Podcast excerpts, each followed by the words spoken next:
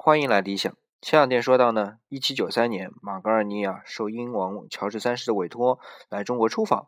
乾隆皇帝以为他是来祝寿的，但是呢，他是和中国来谈判的，要求中国取消对外贸易禁止的命令。只是刚好赶上了乾隆皇帝八十三岁的寿辰而已。作为中国的皇帝啊，一向以来都有万国来朝的情节，乾隆皇帝当然也自然不例外了。而且呢，他也认为他有这个资格。所以，当他最终了解到马格尔尼此行的真正目的是来谈判的，而且是平等的谈判时，这种反差在他老爷子的心里不知道是什么滋味啊！旁人可能是体会不到的了。